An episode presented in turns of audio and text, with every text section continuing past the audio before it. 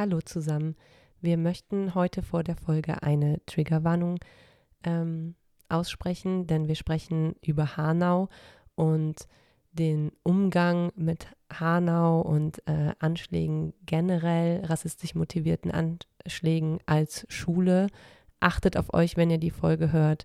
Macht vielleicht zwischendurch mal Pause und wir hoffen, dass wir euch trotzdem ähm, ein paar wichtige Gedanken zum Umgang damit in der Schule mitgeben können. Nun hört ihr ein Gedicht aus dem Sammelband Texte nach Hanau, herausgegeben von Deutschlands erstem BPOC-Verlag Stolze Augen Books. Schule Hanau KollegInnen schweigen. Keine Reaktion. Hanau nicht wichtig, einfach egal. Hanau, niemand sieht den Schmerz, nicht ein Wort wert. Hanau, Karneval, kräftig feiern. Dienstanweisung. Hanau, betrifft sie nicht. Ich bin alleine. Hanau, mein Herz blutet. Ich leide und weine. Hanau, Tränen im Lehrerzimmer nicht gern gesehen. Hanau, alles bei allen wie immer. Für mich jeden Tag schlimmer. Hanau, Unverständnis, Einzelfall.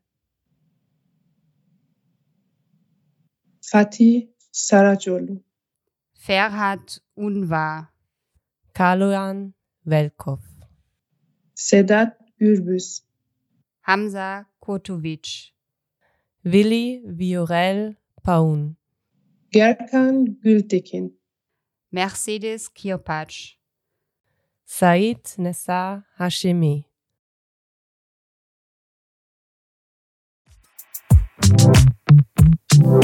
Kleine Pause.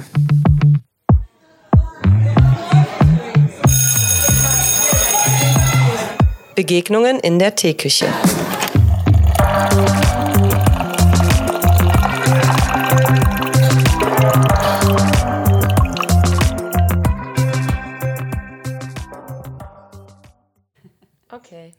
Geht's los. Hallo. Hallo, herzlich willkommen zu einer weiteren Folge Kleine Pause. Begegnungen in der Teeküche. Auch heute haben wir eine Gästin eingeladen, ähm, die mit uns über das Thema Umgang mit Attentaten und Anschlägen und in diesem Fall vor allen Dingen rassistisch motivierten Attentaten und Anschlägen ähm, als Schule sprechen möchte. Und du darfst dich natürlich zu Beginn erstmal kurz selber vorstellen. Ja, hallo, danke schön. Ja, danke, dass ich dabei sein darf. Ich bin Lehrerin an einer Grundschule in NRW, arbeite dort seit ungefähr fünf Jahren und bin dort als Quereinsteigerin eingestiegen ich habe Germanistik und Deutsch als Zweit- und Fremdsprache studiert ähm, und bin jetzt Klassenlehrerin einer ersten Klasse.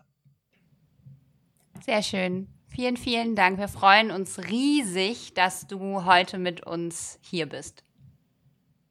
Dankeschön. Vor allen Dingen auch, ähm, weil du auch mal die Sicht der Grundschule mit einbringen kannst. Das führt natürlich dazu, dass wir auch manchmal so ein bisschen ähm, aus verschiedenen Perspektiven sprechen. Ich denke aber, dass wir das trotzdem ganz gut hinbekommen. Ne? Wir sind jetzt natürlich am Gymnasium und man kann nicht alles immer auf beide Schulformen übertragen. Aber gerade bei dem Thema soll es ja auch darum gehen, was man in Schule an sich ähm, machen kann. Und das muss ja so, wie das für jede Schule angepasst werden muss, muss das ja auch für jede Klasse angepasst werden. Deshalb ähm, denke ich schon, dass wir das hinbekommen, da ähm, über Dinge zu sprechen, die man auf beide Schulformen übertragen kann. Du ähm, darfst natürlich auch ähm, heute aufgrund des Themas nicht unbedingt mit einer Anekdote einsteigen, aber du darfst ähm, etwas aus deiner Praxis erzählen, aus deiner Erfahrung, ähm, das mit dem Thema zu tun hat. Ich kann euch eine kleine Geschichte erzählen, die sich an dem Tag äh, abgespielt hat. bevor sich die Anschläge in Hanau, Hanau gejährt haben. Und zwar habe ich ähm, eine Online-Elterngruppe gegründet, in der die Eltern sich einfach ähm, austauschen können, all ihre Fragen stellen können und auch so ein, in gewissermaßen ein Safe Space bilden soll, dieser Raum, ähm, was super angenommen wird und total geschätzt wird, was mir auch total hilft, ähm, mich mit den Eltern in diesem Raum auszutauschen. Wir haben nämlich, ähm, also in meiner Klasse sind 100 Prozent BPOC-Eltern und Kinder. Und dieser Raum ist einfach für uns super wertvoll und empowernd. Und ähm, am Donnerstag vor dem Jahrestag ähm, hatten wir wieder Online-Sitzung und haben uns unterhalten. Und dann kam halt auch äh, die Sprache auf Hanau und dass das ein wichtiges Thema für die Eltern ist und dass das leider in der Schule gar keinen Raum und keinen Platz gefunden hat. Und ähm, als wir dann so drüber gesprochen haben, hat sich herauskristallisiert, dass es den Eltern wirklich ein Anliegen ist, irgendwas zu machen zu diesem Thema, weil sie halt auch selber, genau wie ich, betroffen sind. Und ähm, dann haben wir uns zusammengetan und am Jahrestag, am 19. Februar, zusammen durch das Stadtviertel gegangen sind und Plakate aufgehangen haben zum Gedenken an die Opfer. Und das war wirklich richtig stark. Ja, prima. Vielen, vielen Dank, dass du äh, diese Geschichte mit uns geteilt hast. Und wie immer sind wir nach diesem Intro quasi oder diesem Beginn schon mitten in dem Problemfeld, mit dem wir uns in dieser Folge beschäftigen wollen. Du hast jetzt schon gesagt, du hast auf eigene Initiative hin eine Initiative gegründet, in der du ganz eng mit Eltern deiner SchülerInnen zusammenarbeitest. Und das alleine zeigt ja schon, dass das Thema, über das wir heute sprechen wollen, einerseits ganz eng mit Schule verknüpft ist und andererseits aber auch ein gesamtgesellschaftliches Thema ist, was natürlich die Familien der SchülerInnen auch bewegt und wo Gespräche auch unter den SchülerInnen geführt werden, in den Familien und das ein ähm, ja, Ereignis ist, was sowieso sehr stark natürlich nachwirkt einerseits und was sich ähm, nicht nur jährt, sondern natürlich auch traurigerweise immer wieder zum Thema werden könnte und auch, wenn man realistisch ist, kann. Und das wiederum zeigt natürlich die ganzen Bedürfnisse, die damit auch verknüpft sind und auch die Anforderungen oder vielleicht Aufgaben, die auf uns LehrerInnen da zukommen können. Genau, wenn ich da vielleicht nochmal so die kleine Brücke schlagen kann zwischen diesen beiden Feldern, in denen ich mich bewege. Zum einen ist es ge gesellschaftlich für mich total klar, mich für dieses Thema einzusetzen, dort Aufmerksamkeit drauf zu legen und ähm, zu erinnern, da ich halt auch äh, POC bin. Ähm, andererseits, dadurch, dass es in der Schule, in meinem weißen Kollegium gar keinen Raum gibt, stand ich halt also da in der Schule, bevor wir ähm, die Plakate aufhängen wollten mit den Eltern im Viertel und wollte halt noch ein paar Kopien machen. Und ich wusste nicht, kann ich mich trauen, in der Schule für dieses gesellschaftliche Engagement quasi außerhalb der Schule, aber mit den Eltern, kann ich jetzt die Kopien in der Schule machen? Was ist, wenn, wenn KollegInnen mich dabei sehen? Oder ist die Schulleitung damit, ein, damit einverstanden? Ich war wirklich so in der Zwickmühle. Das zeigt irgendwie ganz gut, ja, welches Spannungsfeld es irgendwie gibt. Wie zerrissen ich da auch manchmal bin. Ich finde das ähm, total wichtig und total gut, dass du ähm, auch dich als Person da jetzt mit einbringst und ähm, erklärst, wie schwer das für dich ist, zu entscheiden, wo bin ich eigentlich Privatperson und ähm, an welcher Stelle bin ich Lehrerin.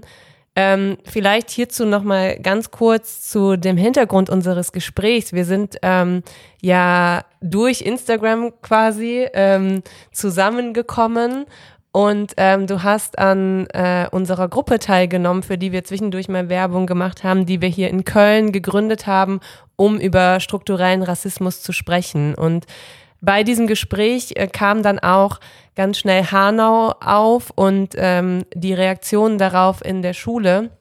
ähm, weshalb wir auch darauf gekommen sind, gemeinsam eine Folge zu machen. Und vielleicht kannst du noch mal kurz so ein bisschen aus deiner Perspektive beschreiben, wie das in der Schule letztes Jahr und ähm, dann auch dieses Jahr überhaupt für dich war, weil ich bin mir nicht sicher, ob alle ZuhörerInnen in dem Fall ähm, überhaupt wissen, ähm, wie das so ist, wenn solche Dinge passieren. Und ähm, ich glaube, da wäre deine Perspektive in diesem Fall ein bisschen wichtiger als unsere.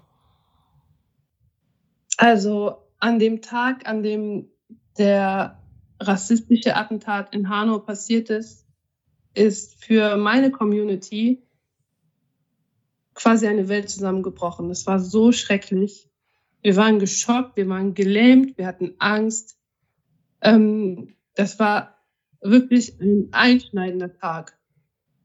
Und der Kontrast dazu war einfach, dass ich arbeiten gegangen bin und in meinem Kollegium oder in der ganzen Schule kein Raum dafür war, für meinen Schmerz, für die Trauer. Es war alles wie immer. Keiner hat darüber gesprochen.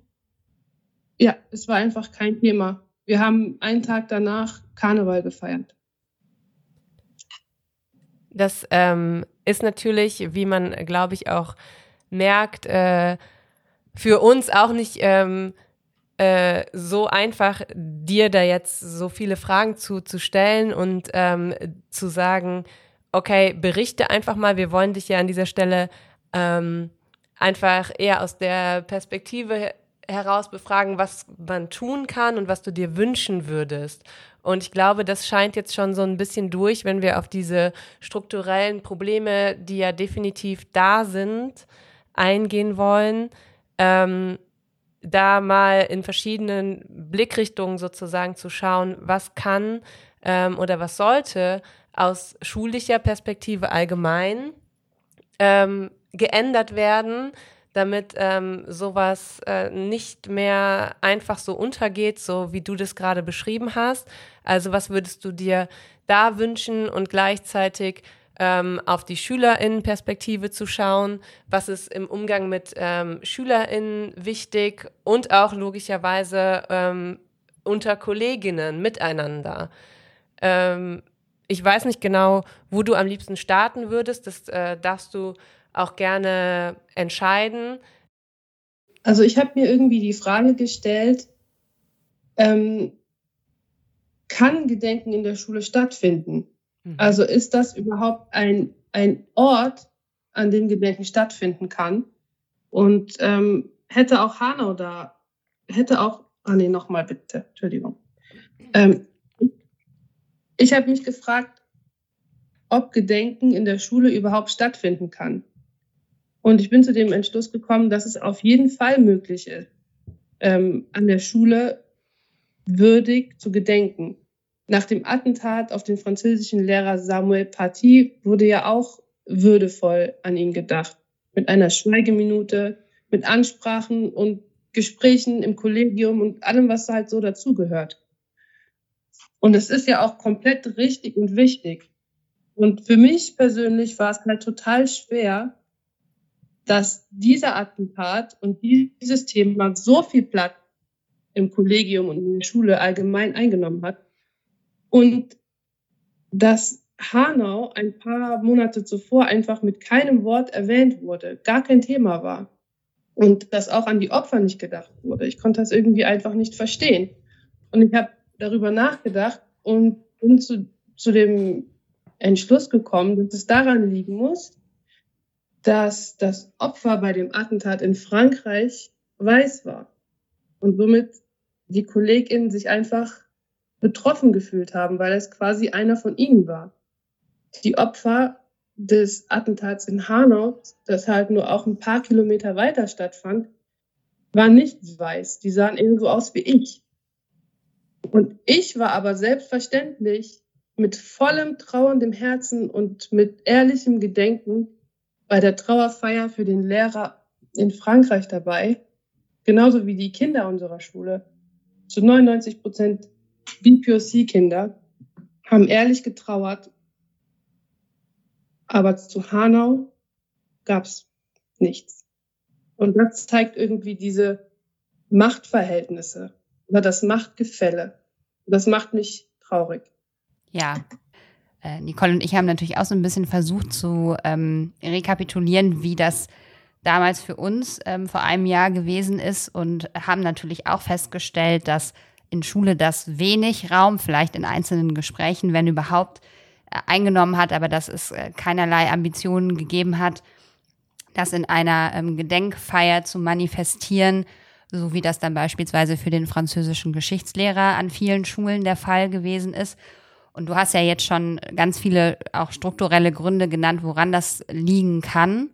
Und die große Frage ist natürlich, wie kann man eine ähm, grundsätzliche Sensibilisierung zu diesem Thema äh, aufbauen? Wie kann man da vielleicht eine ähm, ja, Brücke schlagen oder einfach auch eine Betroffenheit in, insofern nicht herstellen, aber deutlich machen, die über das ähm, reine Identifizieren mit sich selbst hinausgeht. Denn was man sich, glaube ich, als Lehrerinnen und Lehrer immer ähm, sehr klar vor Augen führen muss, ist natürlich, dass selbst wenn ich ganz persönlich vielleicht ähm, nicht in allererster Linie einen Bezug habe, dann darf ich sehr gerne aber mal in die äh, Gesichter meiner SchülerInnen gucken und ähm, einfach mal gucken, was hat das vielleicht mit meiner Schulgemeinschaft an sich zu tun? Ist das eine gesamtgesellschaftliche Aufgabe, der sich Schule dazu wenden sollte, auch tatsächlich im pädagogischen Sinne, um einen Raum zu schaffen für die Trauer,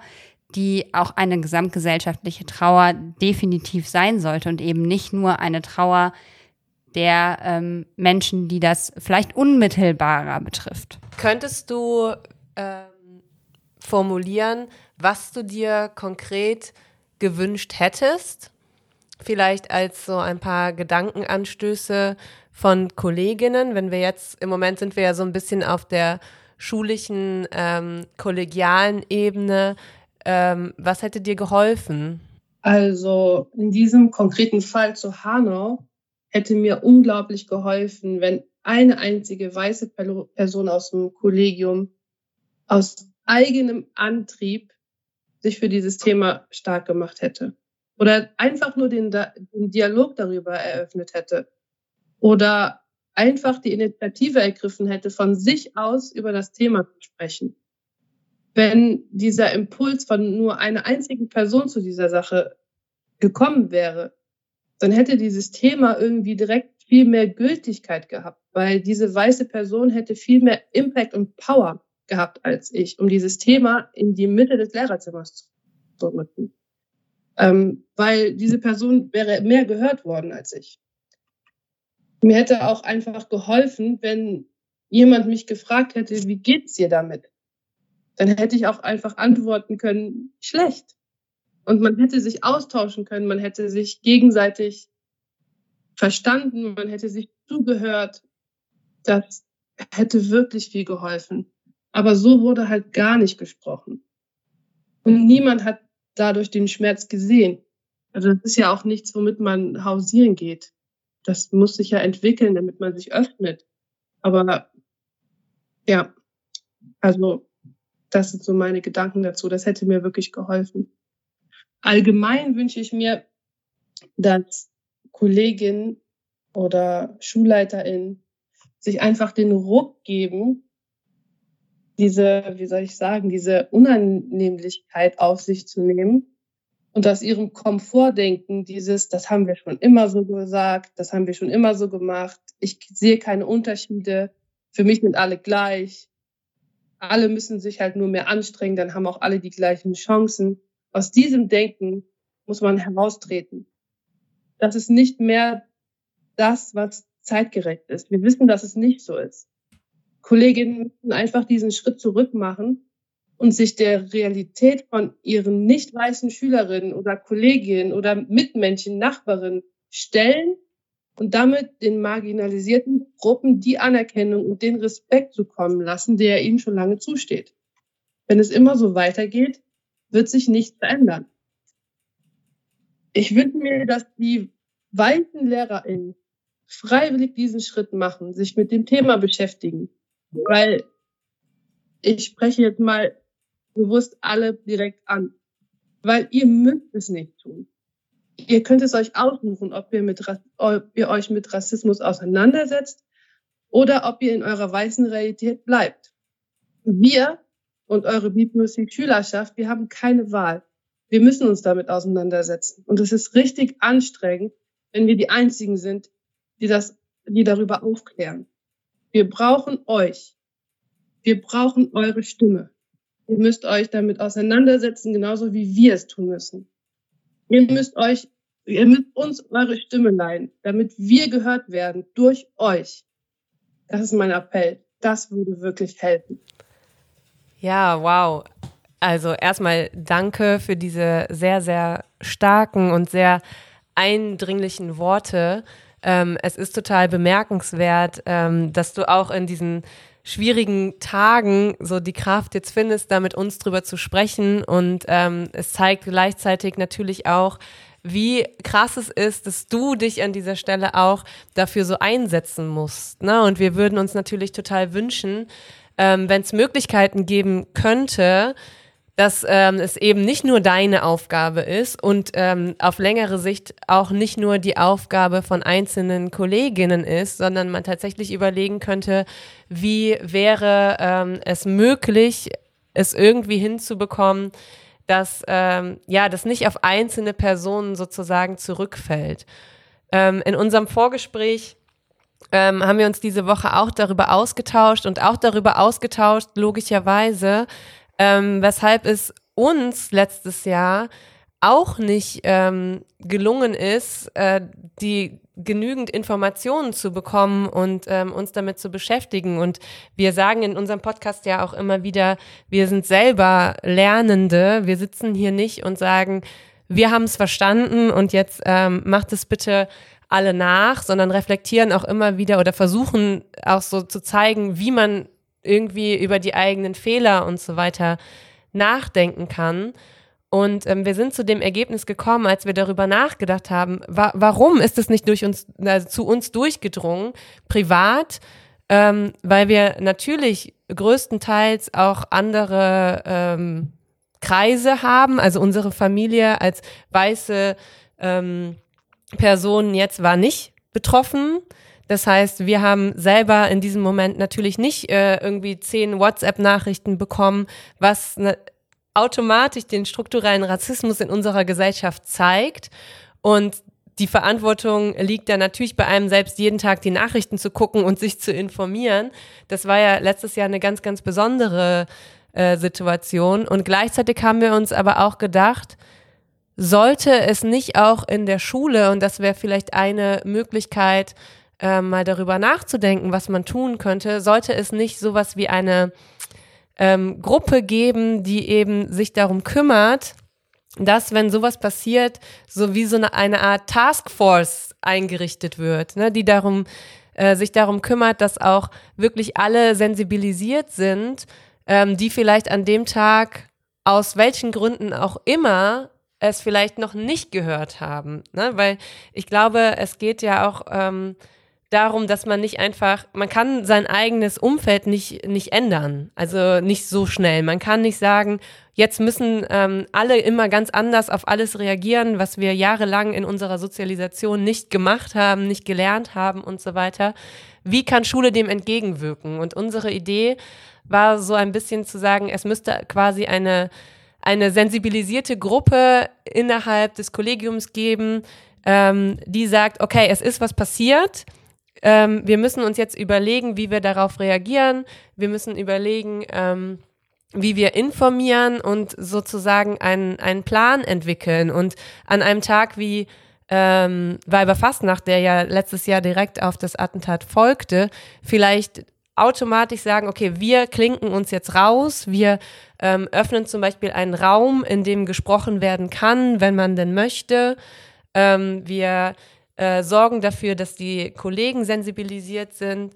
Ähm, hältst du sowas vielleicht für eine Möglichkeit? Würdest du sagen, das ist ähm, ein Weg, zu sagen, selbst wenn ein Kollegium nicht besonders divers ist, ähm, da ja irgendwie so sowas zu entwickeln, was es an jeder Schule geben müsste? Also ich meine, wir können das natürlich nicht selber jetzt ändern, aber vielleicht können wir so Gedankenanstöße erstmal ganz frei geben, die ähm, vielleicht ja irgendwie helfen könnten, so systemisch, schulsystemisch. Also ich glaube schon, dass ähm, so eine Gruppe, die von Grund auf erstmal sensibilisiert ist für solche Themen an jeder Schule, ein großer Schritt wäre. Das würde helfen, den Themen mehr Gehör zu verschaffen. Das nimmt natürlich nicht die Verantwortung, die Verantwortung jedes Einzelnen ab. Aber es ist auf jeden Fall eine Entlastung für die Betroffenen. Wenn man weiß, es gibt so eine Gruppe, an die kann ich mich wenden oder die wendet sich vielleicht sogar an mich. Das wäre schon mal ein richtig großer Schritt und wirklich eine Hilfe. Ich finde das ganz wichtig, was du gerade gesagt hast, dass die ähm, betroffenen KollegInnen und auch die betroffenen SchülerInnen oder jeder, der einfach einen Gesprächsbedarf dann hat an einem solchen Tag oder an den Tagen danach, dass äh, klar ist, es gibt jemanden oder eine Gruppe, an die dieses Bedürfnis adressiert werden kann.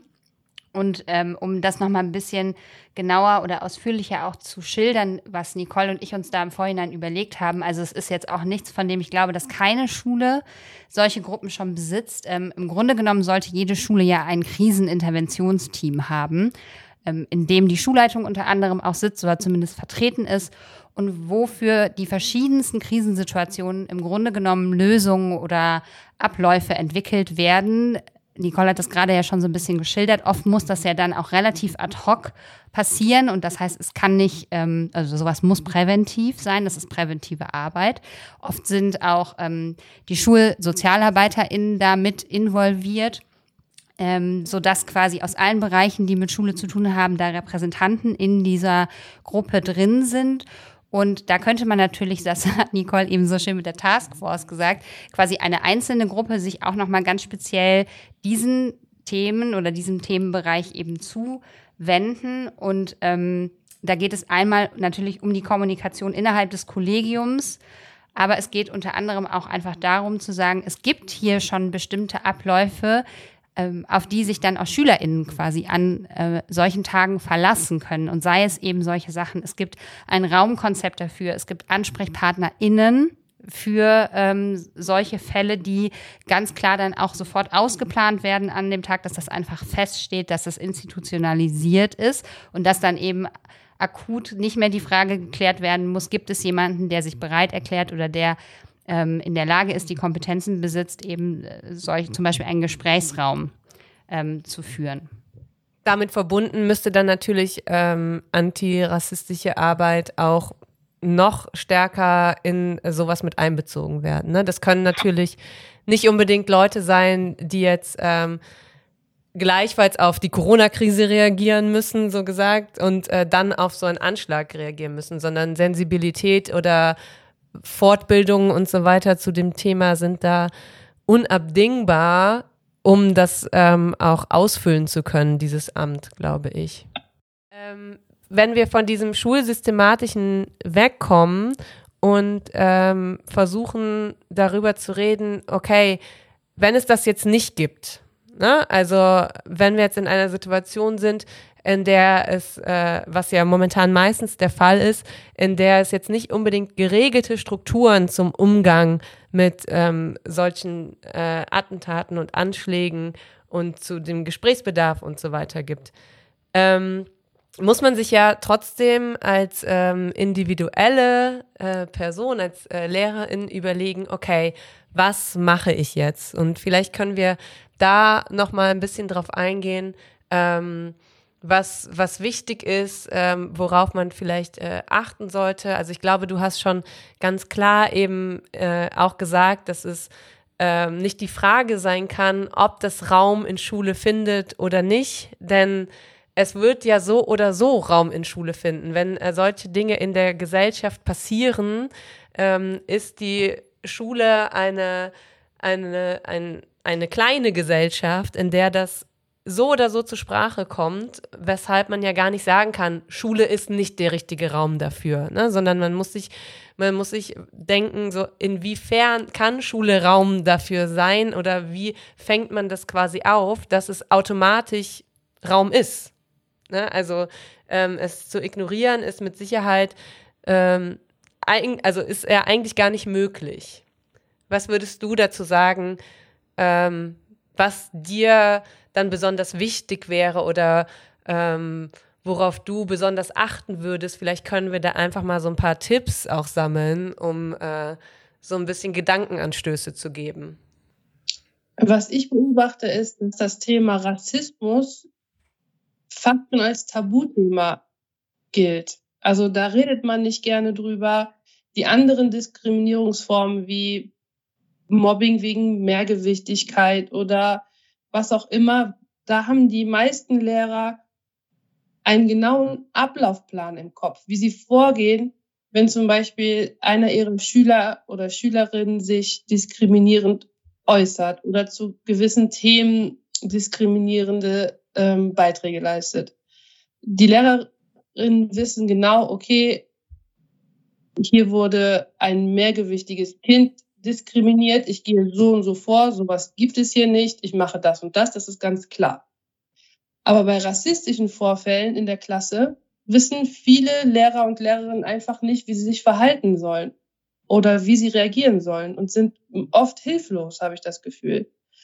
Aber eigentlich muss mit dem genau gleichen Vorgangs, mit der genau gleichen und strikten Vorgangsweise, Vorgehensweise, Entschuldigung, äh, verfahren werden. Also man ist Lehrkraft in deinem Raum, in deinem Klassenraum, für den du verantwortlich bist, passiert irgend so etwas, irgendeine Diskriminierung, vielleicht auch eine rassistische Äußerung und du musst dafür die Verantwortung übernehmen und den Rahmen bestimmen, dass das genauso verboten ist wie andere Formen der Diskriminierung. Es darf nicht sein, dass man das im luftleeren Raum stehen lässt, weil man nicht genau weiß, hm, wie soll ich das jetzt, hm, hm, ich weiß nicht, wie ich damit umgehen soll. Also jede Art von Diskriminierung muss die gleichen Konsequenzen haben. Es muss genauso angegangen werden und es muss genauso verboten sein. Das ist mir ganz wichtig. Es muss genau so verboten sein. Und es macht keinen Unterschied, ob jemand auf, auf weswegen jemand diskriminiert wird. Und wenn es rassistisch ist, muss man genauso gegen vorgehen. Das ist so der erste Schritt, den man machen muss, finde ich. Dass man sich darüber klar wird und sich traut und sich auch mächtig fühlt, das zu bekämpfen und anzusprechen und keine Angst hat und nicht davor zurückschreckt zu sagen, ja, ich weiß jetzt nicht so genau. Mit diesem Kommentar, der offensichtlich rassistisch ist, weiß ich irgendwie nicht, wie ich damit umgehen soll. Und wenn man es wirklich nicht weiß, holt euch Hilfe, lasst euch beraten, holt Fachkräfte an die Schule. Ähm, das ist ein richtig wichtiger Punkt, weil ich habe es beobachtet, dass solche Sachen einfach aus Überforderung oft oder aus Unsicherheit übergangen werden. Auch ja. Ja, da bist du ja so ein bisschen schon in dem, was äh, grundsätzlich passieren muss. Ne? Und ich glaube, da sind wir uns ja total einig, ähm, dass auf jeden Fall die Sensibilisierung hier eine ganz, ganz große Rolle spielt und auch, dass ähm, quasi Fähigkeiten zu erlernen, mit äh, Rassismus in der Schule umzugehen. Das heißt, es reicht nicht aus zu sagen, ähm, okay, jetzt ist ähm, etwas sehr Schreckliches passiert und wir reden da jetzt mal eine Stunde drüber und ähm, damit ist das Thema quasi dann abgehakt. Ich habe meinen Soll erfüllt. Ähm, das klingt jetzt so drastisch, ne? aber ich glaube, das muss man dann auch manchmal tatsächlich so benennen, dass das nicht sein kann. Ne? Dass vor allen Dingen wir als ähm, weiße, privilegierte Lehrerinnen und äh, Lehrer uns darüber bewusst sein müssen, dass ähm, ein Umgang mit solchen äh, Attentaten ähm, wie Hanau auch bedeutet oder ein, ein Umgang, der ähm, dann überhaupt Sinn ergibt, auch bedeutet, dass wir uns generell mit dem Thema auseinandersetzen müssen. Ja, ganz gut. Ich habe mich übrigens gerade gemeldet, für alle, die das nicht sehen können, also alle. Ähm, ich wollte gerne nochmal ähm, genau an das anknüpfen, was du gerade gesagt hast, weil du das wieder so super pointiert gesagt hast. Was mir jetzt direkt in den Kopf gekommen ist, sind zum Beispiel so Dinge, oft gibt es Projekttage, auch für jüngere SchülerInnen, die oft so ähm, allgemeine Themen, zum Beispiel wie Drogenprävention betreffen, was sehr wichtig ist. Das will ich jetzt gar nicht in Abrede stellen. Oder auch jüngere Klassen, die ähm, in Zusammenarbeit mit der Schulsozialarbeit zum Beispiel soziale Trainings durchlaufen. Und da geht es ja sehr oft um Themenbereiche wie Mobbing. Und das ist, ja, sind alles präventive Maßnahmen.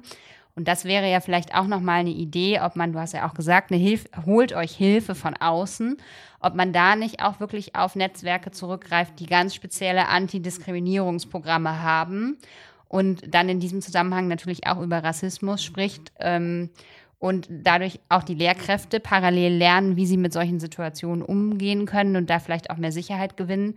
Und was ich mir vorstellen kann, ich weiß nicht, ob du den Gedanken teilst, ist, wenn man sowas integriert in Schule und das ist dann klar, dass das in irgendeiner Klassenstufe 5, 6, 7, wie auch immer jetzt für weiterführende Schulen zumindest, gemacht wird, dann hat man vielleicht auch nicht das Gefühl, dass wenn dann etwas so Schreckliches wie Hanau passiert, man das allererste Mal über solche Themen mit SchülerInnen spricht, dann ist das nicht so dieses, ach du liebe Güte, ich habe weder das Vokabular noch habe ich die Gesprächsführungskompetenz, sondern ich kann gemeinsam mit den SchülerInnen auf etwas zurückgreifen, was ich im Zweifel vielleicht nicht exemplarisch, aber sinngemäß oder für, die, für den Horizont sowieso schon thematisiert habe und was dementsprechend hoffentlich in den Klassen dann auch, wenn Einzelfälle wie zum Beispiel rassistische Kommentare aufgetreten sind, da habe ich dann mit den äh, Jugendlichen und Kindern einfach auch schon mal drüber gesprochen und habe da eine Haltung, auf die ich aufbauen kann, wenn äh, akut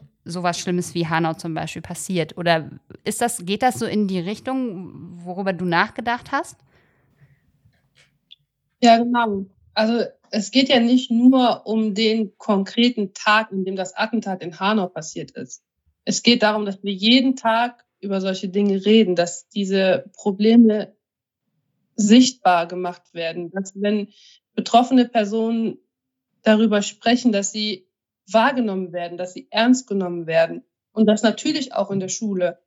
Ähm, es hat sich ja die Bildungsinitiative Ferhat Unwahr gegründet. Ähm, die Gründerin ist ja die Mutter von Ferhat Unwahr. Und ähm, das zeigt ja auch, wie wichtig die Bildungsarbeit zum Thema Rassismus ist. Ich finde, das ist ein ganz starkes, klares Zeichen in, in unsere Richtung als Lehrer und Lehrerinnen in, in Richtung Schule.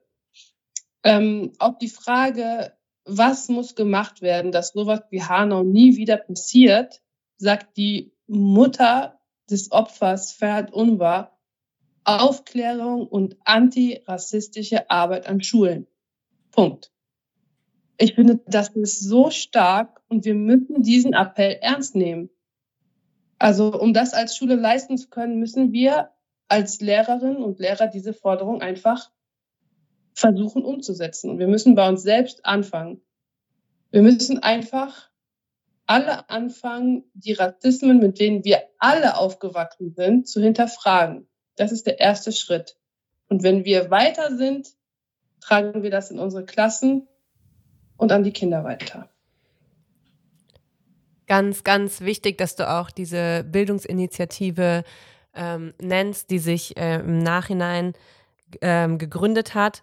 Und ich glaube, auch in den letzten Tagen ist immer wieder klar geworden, ohne dieses grundsätzliche Verständnis und diese grundsätzliche Beschäftigung mit diesem Thema ähm, kann man auch nicht angemessen darüber sprechen. Und das ähm, bringt uns natürlich gleichzeitig in dieses Dilemma, was, glaube ich, äh, sehr oft in der Schule dann auch vorherrscht, dass ähm, wie du eben auch schon mal angesprochen hast, dass ähm, Kolleginnen tatsächlich auch das Gefühl haben, ich weiß nicht genug darüber. Ich bin vielleicht auf meiner antirassistischen Reise raus aus Happy Land ähm, noch nicht weit genug, um das Thema angemessen ähm, ja besprechen zu können. Und daraus folgt dann häufig ein, ähm, ich will nicht sagen ignorieren, weil es ja nicht unbedingt bei jeder Person ein Ignorieren ist, dass man, ähm, äh, dass man gar nicht darüber nachdenkt, sondern eher ein ähm, Ignorieren, das nach außen hin wie ein Ignorieren wirkt, weil man eben nicht weiß, wie mache ich das jetzt am besten? Wir haben versucht, auf der Grundlage, also wir haben natürlich im Vorfeld der Folge ein bisschen recherchiert, ein bisschen ist gut, also haben recherchiert und ähm, haben versucht, auf dieser ähm, Grundlage ähm, ein bisschen zusammenzuschreiben, wie man sich denn selber informieren kann, ähm, aber auch ein paar ja konkrete Vorgehensweisen gesammelt, ähm, die wir mit Hilfe auch ähm, eines Papers, das es bei den neuen Medienmachern gab, ähm, zusammengestellt haben, in dem es darum geht, wie man eigentlich richtig, äh, in dem es, also bei den Medienmachern, ne, geht es darum, wie man richtig darüber berichtet, was ja aber auch ähm, sehr viel damit zu tun hat, wie man als Lehrerin richtig, also richtig klingt immer so nach so einem, äh, ja, es gibt, also es gibt so schwarz-weiß, das ist natürlich in dem Fall nicht, nicht der Fall, aber wie man ähm, vorsichtig und ähm, bewusst über Rassismus sprechen kann. Vielleicht ähm, können wir an der Stelle kurz sagen, dass wir das auch gerne, also was wir da zusammengeschrieben haben, in den Show Notes verlinken. Ähm, ich würde aber trotzdem vielleicht mal versuchen, so ein paar Eckpunkte auch jetzt hier zu nennen. Und das, was du angesprochen hast, ist ja in dem Fall das, was im Vorfeld immer passieren muss, ähm, dass man sich selber damit beschäftigt. Ähm, wenn wir aber konkreter darauf zu sprechen kommen, was passiert oder was kann man an dem Tag machen, können wir vielleicht noch sagen, dass es total wichtig ist, auch mit anderen Kolleginnen zu sprechen. Also ähm, bevor man einfach in eine Klasse geht und sagt, so, jetzt lasst uns mal äh, darüber reden, wer möchte was sagen, ähm, ist Vorbereitung, glaube ich, ein ganz, ganz großes Thema. Also neben der Tatsache, dass man sich mit dem eigenen ähm, strukturellen Rassismus auseinandergesetzt hat, muss man sich natürlich auch mit dem Thema auseinandersetzen. Ähm, man muss sich, man muss vorbereitet und informiert in dieses Gespräch reingehen. Und das Gespräch, ähm, also das jetzt immer unserer Meinung nach, ne, das können wir natürlich nicht ähm, als so, als so ein, ein, wie ein Gesetz quasi formulieren. Aber ähm, das sind unsere Gedanken, die, die sich aus dieser Recherche auch ergeben haben. Ähm, neben dieser Vorbereitung inhaltlich ähm, auch eine Vorbereitung quasi methodisch vornehmen und ähm, das vielleicht nicht einfach im eigenen Unterricht ansprechen, sondern das zu planen. Ne? Also auch zu sagen, ähm, wenn das jetzt zum Beispiel die erste Stunde ist, SchülerInnen wollen darüber reden, zu sagen, ich schaffe einen Raum dafür, in dem wir darüber reden können. Und wir machen das jetzt nicht mal eben nebenbei. Also Planung, Vorbereitung, inhaltliche Auseinandersetzung mit dem Thema, sich nicht ähm, ja davon quasi überfallen lassen und dann vielleicht Fehler machen, die wirklich ähm, schwierig sein könnten. Ich glaube, das ähm, ist was, was man de zu deiner Vorbereitung, die du genannt hast, noch hinzufügen könnte. Hast du da noch was zu ergänzen, bevor man quasi in dieses Gespräch geht? Ähm, dann könnten wir das vielleicht noch anbringen. Und ansonsten können wir ja mal versuchen, trotzdem ganz konkret darauf einzugehen, was wichtig ist, während man mit Schülerinnen dann über solche Themen spricht? Also bevor man mit den SchülerInnen ins Gespräch geht, wäre es sinnvoll, ein Zeichen zu vereinbaren, wenn es den SchülerInnen zu viel wird, dass sie sich ausklinken können. Ja, ganz, ganz wichtiger Punkt. Das haben wir auch mit aufgenommen. Und natürlich ähm, auch bei SchülerInnen eine Triggerwarnung sozusagen auszusprechen und ihnen das auch zu sagen, ne, dass sie natürlich auch in diesem Raum sein können und nur zuhören, dass sie ähm, äh, nicht, nichts beitragen müssen. Das ist vielleicht auch noch ähm, ein wichtiger, sensibler Punkt, ne, dass, es, äh, dass ja viele damit sehr, sehr unterschiedlich umgehen. Was noch einfällt, ist, dass ähm, dass es sehr wichtig ist, den Schüler und Schülerinnen zu sagen, dass es okay ist, über dieses Thema emotional zu sprechen. Oft hat man das Gefühl, kenne ich auch aus eigener ähm, Betroffenheit, ähm, dass wenn man über solche Themen spricht, die einen selber sehr betreffen ähm, und betroffen machen, dass man Anerkennung bekommt, wenn man darüber sachlich spricht. Und wenn man emotional wird und sich die Stimme überschlägt oder was auch immer passiert, dass das irgendwie so eine, ja, dass das Ganze irgendwie, wie soll ich das erklären, nicht so ernst genommen wird. Und dass es ganz wichtig ist, dass man als Lehrperson den SchülerInnen klar macht, das ist okay, wir nehmen euch ernst, auch wenn das für euch total emotional ist und wenn ihr euch so ausdrücken wollt, wenn ihr weinen wollt, wenn ihr egal wie ihr euch ausdrückt, wir nehmen euch ernst. Und ihr müsst hier nicht sachlich diskutieren. Ja, vielen Dank. Ähm, das sind ganz wichtige Punkte, die du genannt hast. Und zum Punkt, auch informiert in dieses Gespräch äh, reinzugehen aus Lehrerinnenperspektive, kann man vielleicht auch noch mal ergänzen, wenn man dann doch an irgendeiner Stelle als Moderatorin oder als Moderator gefordert wird in so einem Gespräch, dass es ganz, ganz wichtig ist, darüber haben wir auch schon oft gesprochen, das gilt auch generell, aber in solchen Gesprächen gilt das ganz besonders stark, dass man nichts reproduziert, was an ähm, Gedankengut oder Formulierungen oder wie auch immer, auch wenn es in der Presse vorher der Fall gewesen ist, leider an vielen Punkten, ähm, aus der Täterperspektive irgendwas wiederholt. Das ist ein ganz entscheidender Punkt, weil man sich bewusst machen muss, dass man dadurch eine Retraumatisierung einfach nochmal innerhalb dieses Gesprächs, mit dem man ja eigentlich was Positives ähm, für die SchülerInnen bewirken will, auslösen kann. Und da muss man sich, glaube ich, sehr ähm, fokussieren und sehr konzentriert sein in seinem Sprechen und in seinen Formulierungen. Ähm, und das ist zum Beispiel, glaube ich, etwas, was mir auch vorher gar nicht so klar vor Augen stand, warum das so unglaublich wichtig ist, das nicht zu tun. Und ähm, das ist einfach eine Form der Gesprächsführung oder ein To-Do, was ganz oben auf der Liste steht, was man vorher verinnerlichen sollte, bevor man in dieses Gespräch geht. Was man denken sollte, ist, dass man die Schüler und Schülerinnen nicht als Expertinnen ansieht für bestimmte Themengebiete.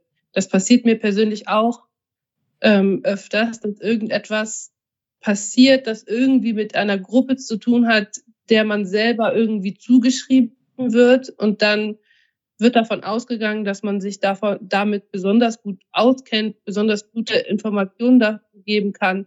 Das ist ähm, super unangenehm. Ja. Ein ganz wichtiger Punkt, ne? Auch ähm, vermeintlich äh, Betroffene, ne, aus der eigenen Interpretation heraus, denn auch wir haben Stereotype im Kopf, auch wir ähm, können uns von diesen Dingen nicht immer lösen. Auf keinen Fall ähm, ansprechen und in dem Fall dann sagen, so und wie erging es dir gestern, ähm, jetzt nochmal als Beispiel oder so, sondern eben natürlich nur die sprechen lassen, die auch ähm, sich wünschen, darüber zu sprechen. Ne? Also das ist, glaube ich, auch ein ganz, ganz wichtiger Punkt. Geht natürlich wieder einher ähm, mit dieser Tatsache, dass man generell sprachsensibel sein muss. Ne? Christina hat das ja gerade schon angesprochen ähm, dass man darauf achten soll, keine Narrative zu bedienen innerhalb dieses Gesprächs, die vielleicht auch zu solchen schrecklichen Taten geführt haben. Ne? Also ähm, Stereotype zu reproduzieren ähm, wäre ja das absolute ähm, ja, Gegenbeispiel von dem, was eigentlich dann passieren sollte.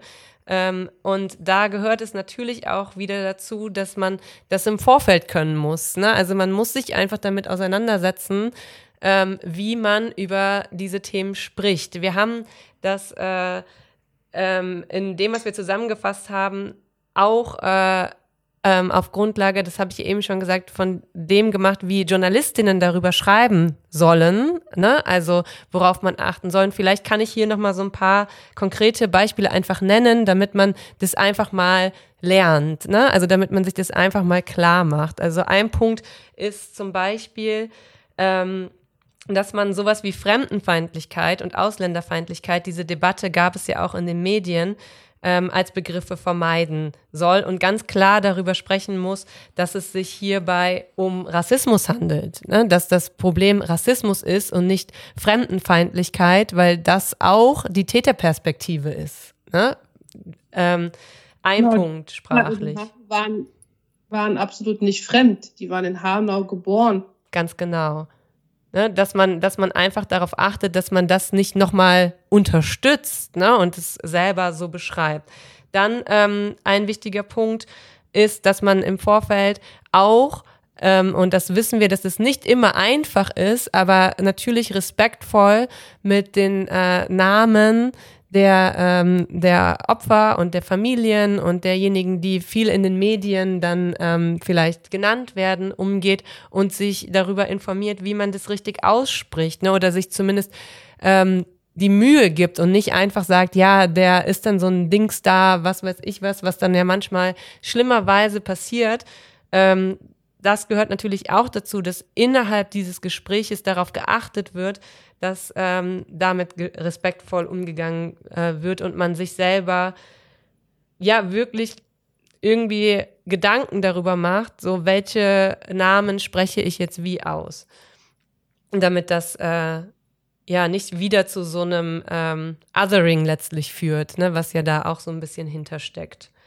Wenn du äh, Ergänzungen hast, kannst du die natürlich auch gerne einfach reinsprechen in dem Fall oder einer von euch beiden. Ich finde es nur irgendwie wichtig, dass wir vielleicht auch ganz konkrete Tipps geben, damit man sich äh, diese Dinge vielleicht auch fürs, für ähm, andere Situationen einfach merkt.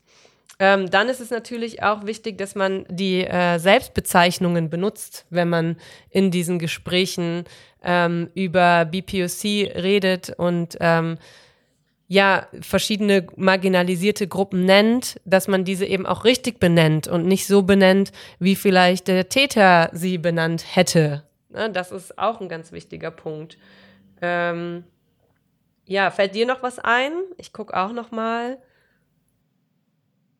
Also die beiden Punkte, die du genannt hast, das mit den Namen, finde ich super wichtig, nicht nur in Bezug auf Hanau, sondern allgemein im, im Schulgeschehen, dass man als ähm, Lehrkraft einfach darauf achtet, auch die Namen seiner Schüler und Schülerinnen richtig auszusprechen, beziehungsweise ihnen zu zeigen, dass man es versucht und nicht auf irgendwelche Spitznamen oder so ausweicht. Das ist einfach ein super Zeichen, ein nettes Zeichen des Respekts. Und ähm, die Sache mit den Selbstbezeichnungen ist auch super wichtig. Allerdings erfordert das halt einfach wirklich gute Vorbereitung. Also man muss sich das einmal draufpacken. Was kann ich sagen? Welche Gruppe bezeichnet sich wie? Ähm, wie kann ich das den Schüler und Schülerinnen erklären? Ähm, das kostet Zeit und man muss sich damit beschäftigen, bevor man in so ein sensibles Gespräch einsteigt mit den Kindern. Mhm, genau. Vielen, vielen Dank. Und ich würde ganz gerne doch noch mal ganz kurz auch, weil es finde ich unmittelbar zusammenhängt, auf eine strukturelle Ebene gehen und zwar insofern, als dass man vielleicht auch die oder die beste Vorbereitung auf solche Gespräche ist, dass man sich im Vorhinein mit Kolleginnen und Kollegen austauscht und sich da auch nochmal rückversichert über diese Strategien, über die wir gerade geredet haben. Das ist, denke ich, auch etwas, was man, wenn man öfter darüber spricht, wie man solche Gespräche führt, gewinnt man natürlich auch Sicherheit in solchen Gesprächssituationen, auch wenn man sie gar nicht tagtäglich hat und natürlich hoffentlich auch nicht so häufig haben wird in Schule. Und da kann ich auch noch mal einen ganz konkreten Tipp vielleicht ähm, weitergeben an alle Kolleginnen, die uns zuhören. Die meisten Schulen haben ähm, Beratungslehrerteams und diese Menschen sind, was generelle Gesprächsführung anbelangt, einfach ganz gut geschult und vielleicht kann man sich da auch noch mal zusammensetzen und überlegen, was sind so grundsätzliche Regeln, ähm, die können das auch noch mal auffrischen oder können einen Rahmen dafür geben, wie man auch solche schwierigen Gespräche angeht, was die Rolle des Lehrers oder der Lehrerin in solchen Gesprächen sein sollte. Ähm, du hast das eben auch schon angesprochen. Man muss klar machen, dass man selbst nicht derjenige ist oder diejenige ist, die vorgibt, in welche Richtung es gehen soll, sondern man stützt sich auf das, was von den SchülerInnen kommt und ähm, hört dazu. Also man ist nicht derjenige eigentlich, der die ganze Zeit redet, sondern es geht auch sehr viel ums Zuhören und das kann man lernen, das gut und aktiv und wertschätzend zu machen. Und das ist, glaube ich, auch in solchen Gesprächen von großer Bedeutung der, der Punkt des Zuhörens und des äh, höchstens eine moderierende Funktion einnehmen ist ganz wichtig und gleichzeitig ähm, bei solchen sensiblen Themen ist es natürlich auch wichtig, dass man das tatsächlich aktiv macht als Lehrperson und ähm, sollte es zu Relativierung kommen, weil das ist, glaube ich, ein, ähm, ein Punkt, der auch ganz oft Unbehagen auslöst. Ne? Also ähm, wann greife ich ein? Ne? Und ich glaube, da muss man sich auch so im Klaren darüber sein, dass sowas wie ähm, ein Lachen oder sowas wie ähm, ja eine unsichere Reaktion auf äh, solche Gespräche auch erstmal ähm, nicht unbedingt direkt ähm, als äh, jetzt sei mal still und äh, das gehört sich nicht oder sowas abgetan werden darf, sondern dass das natürlich auch Unsicherheiten und Emotionen bei den SchülerInnen sind, mit denen man sehr vorsichtig umgehen muss.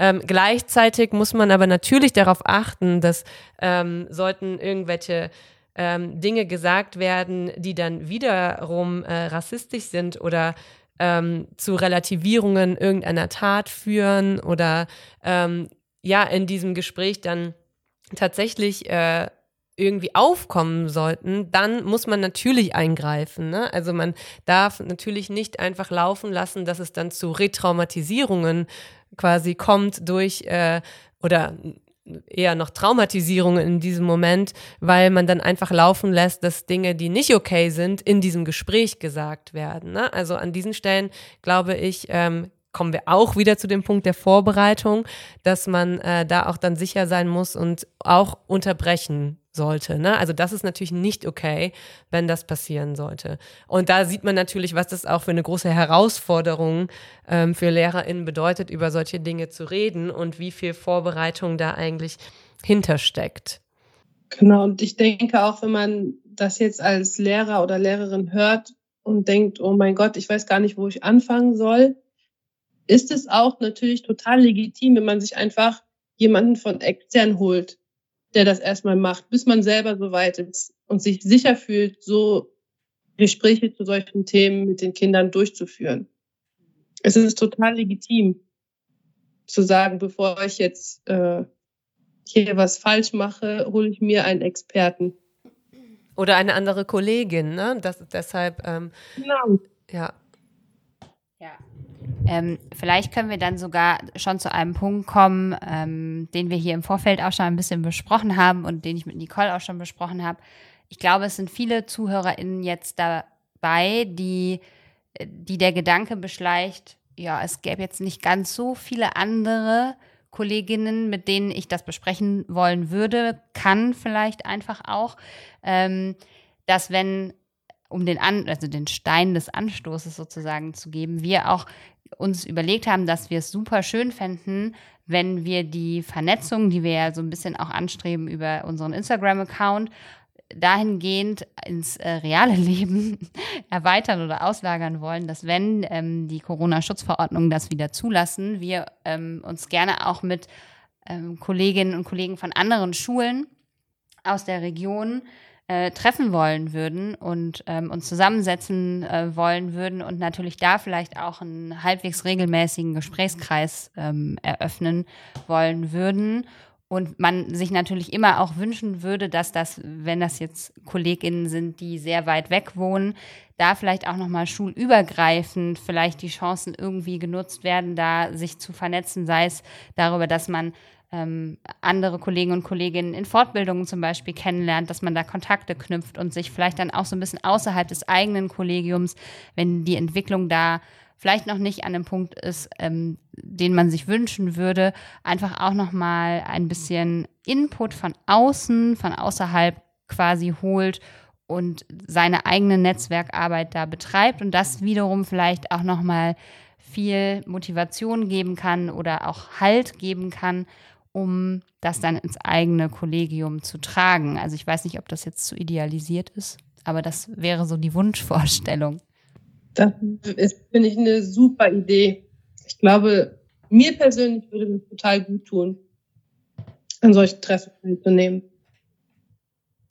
Dann würden wir uns auch mal in live äh, und nicht nur digital sehen. Genau. Ähm, ja, das ist ja so ein Appell, ne, den man äh, natürlich auch in BPOC-Kreisen immer wieder hört. Und da ist es natürlich noch wichtiger vielleicht als als ähm, in Nicht-BPOC-Kreisen, aber auch unter ähm, Verbündeten sozusagen, ähm, sich zu vernetzen, ist, glaube ich, ein ganz, ganz wichtiger Punkt, weil man dadurch einfach voneinander profitieren kann und nicht jeder diese Arbeit alleine leisten muss. Und vor allen Dingen damit ja auch so diese Rolle ähm, das Verbündete Sein ausfüllen kann, weil man ähm, auch äh, Betroffenen, also von Diskriminierung von Rassismus betroffenen Kolleginnen einfach helfen kann, ähm, Arbeit zu machen, ne? also ähm, irgendwelche Dinge zu formulieren, ne? zu Beispiele zu geben. So, hab, so bin ich das angegangen.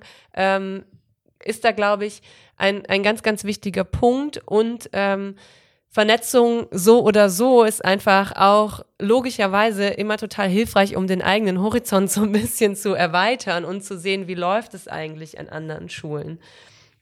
Ich würde super gerne noch ganz kurz ähm, ergänzen zu dem, was wir eben gesagt haben.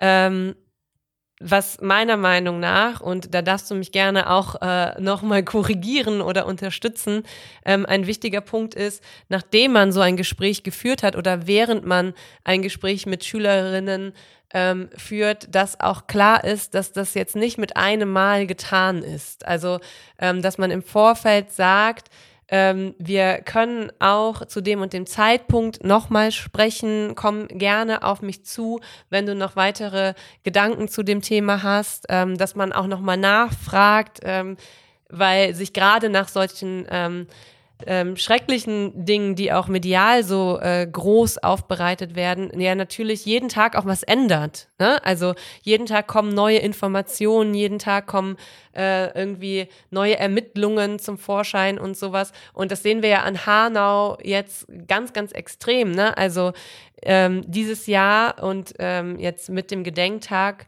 am Freitag äh, ist das ja quasi nochmal komplett ähm, ich will jetzt nicht sagen aufbereitet, aber es ist natürlich nochmal extrem durch die Medien gegangen. Und da reicht es natürlich nicht aus, dass man sagt, ja gut, ich habe ja letztes Jahr mit meinen SchülerInnen darüber gesprochen. Ähm, das ist, glaube ich, auch nochmal so ein ganz, ganz wichtiger Punkt, dass man eben das nicht so, so singulär macht, ne, sondern sagt, ich bin jetzt dann aber auch dein Ansprechpartner oder deine Ansprechpartnerin dafür, weil wir gemeinsam darüber geredet haben und gleichzeitig auch konstruktiv ähm, die Schul SchülerInnen ermutigt, vernetzt euch. Ne? Hier sind ähm, äh, irgendwie Anlaufstellen, hier sind Gruppen, in denen ihr auch miteinander sprechen könnt, ähm, vielleicht auch so, so stufenübergreifend, ne? vor allen Dingen an, an äh, weiterführenden Schulen ist das, glaube ich, auch wichtig, vielleicht auch eine Gruppe bildet, das hatten wir in unserer Folge zu Empowerment ja auch schon, ne? dass das auch ähm, die Schüler also dazu ermutigt, ne, sich, sich selber zu empowern, indem sie sich äh, verbünden untereinander. Und ähm, diese Möglichkeiten ähm, sind uns vielleicht so klar und man denkt sich, ja, warum macht ihr das nicht? Aber ich glaube, für SchülerInnen ist das ganz wichtig, denen das zu sagen. Macht das ruhig. Ne? Hier ist die, ähm, hier sind die Namen aus der 9b, die sich auch äh, irgendwie wünschen, da mehr drüber zu sprechen und ihr seid, seid jetzt halt aus der, keine Ahnung, 8c. Ähm, die zusammenzubringen und denen so Räume irgendwie zu eröffnen, sich weiterhin mit diesen Dingen auseinanderzusetzen und nicht nur innerhalb dieses einen Gespräches. Ne? Also wir haben dadurch automatisch Vorbereitung, ne, das eigentliche Gespräch und Nachbereitung und das, was du, ähm, wofür du jetzt so appelliert hast, natürlich das generelle Auseinandersetzen mit dem Thema. Ich glaube, das sind vier Punkte, die bei diesem Umgang einfach unglaublich essentiell sind. Ne? Und es ist eben nicht nur, okay, es ist passiert und wir sehen uns am nächsten Tag um 8 Uhr und sprechen mal kurz drüber das war wir, mir einfach noch wichtig, das äh, mit einzubeziehen in diese Folge und in unser Gespräch sozusagen. Genau, ich finde, das Stichwort, Stichwort Verbündete ist ein ganz wichtiges. Also wie gut tut es, wenn man fühlt, dass man Verbündete hat? Wie gut ist es, wenn man zusammentrauern kann mit seinen Verbündeten?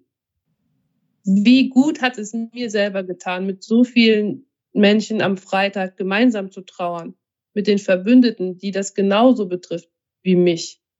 Ähm, wie toll ist es, ähm, zu einem Vernetzungstreffen zu gehen als Kollegin einer Schule, wo sich verbündete Kolleginnen treffen, die die gleichen Themen wichtig finden wie ich. Wie toll ist das für Schüler und Schülerinnen, eine Gruppe zu haben, vielleicht innerhalb oder außerhalb der Schule, wo sie Verbündete finden, wo sie über ihre Themen sprechen können.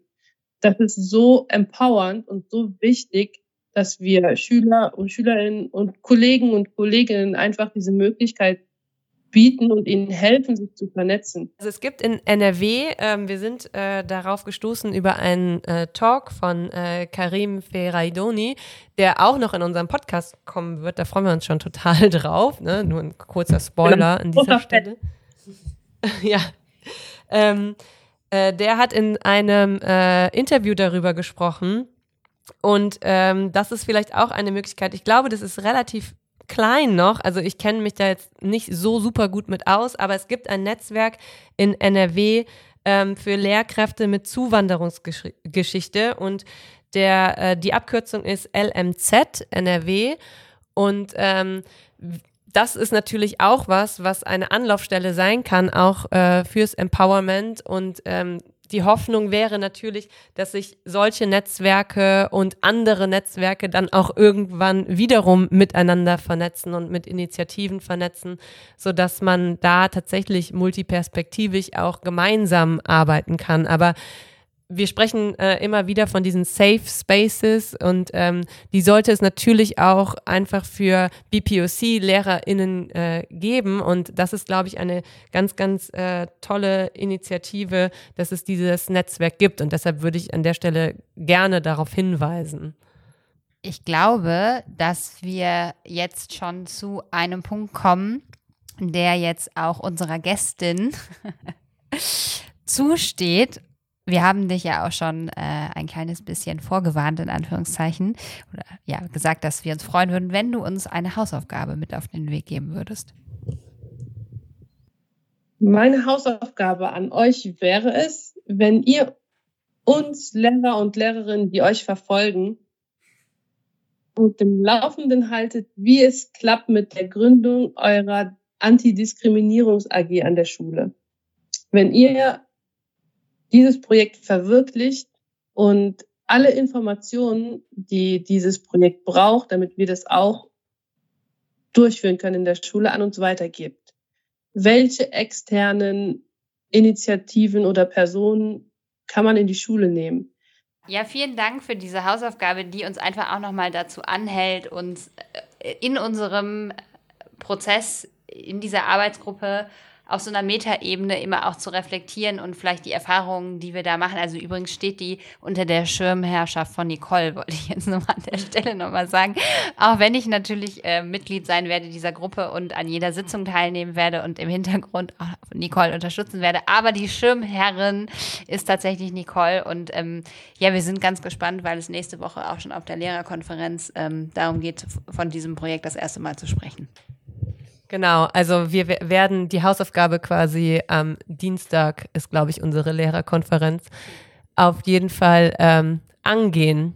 Und wir hoffen natürlich, dass äh, ja, dass, dass äh, wir da irgendwie mit einem guten Beispiel vorangehen können. Also das teilen wir sehr, sehr gerne und das hat uns ja zum Glück auch Corona so ein bisschen gebracht, dass das Teilen mittlerweile auch echt äh, und das Vernetzen durch die Digitalisierung, die sehr langsam, aber ähm, immerhin jetzt doch mehr als vorher voranschreitet, auch tatsächlich möglich ist.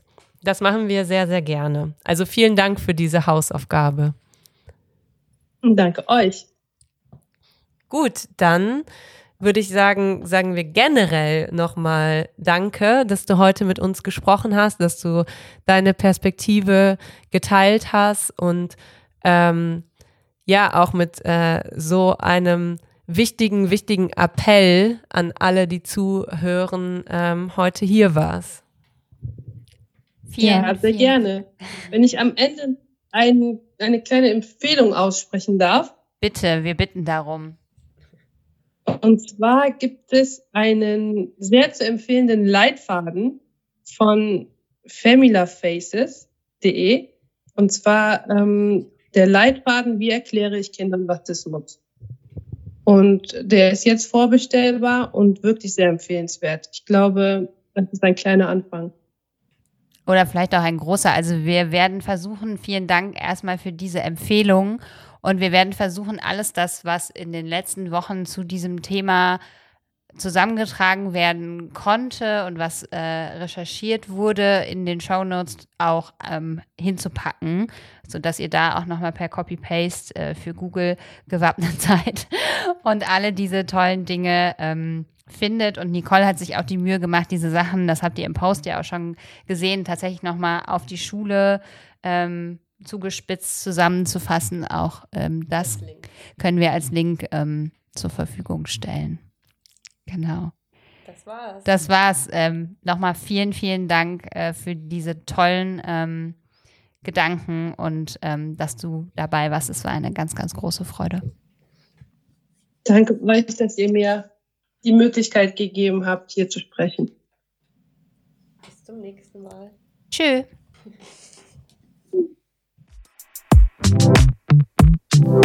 Kleine Pause.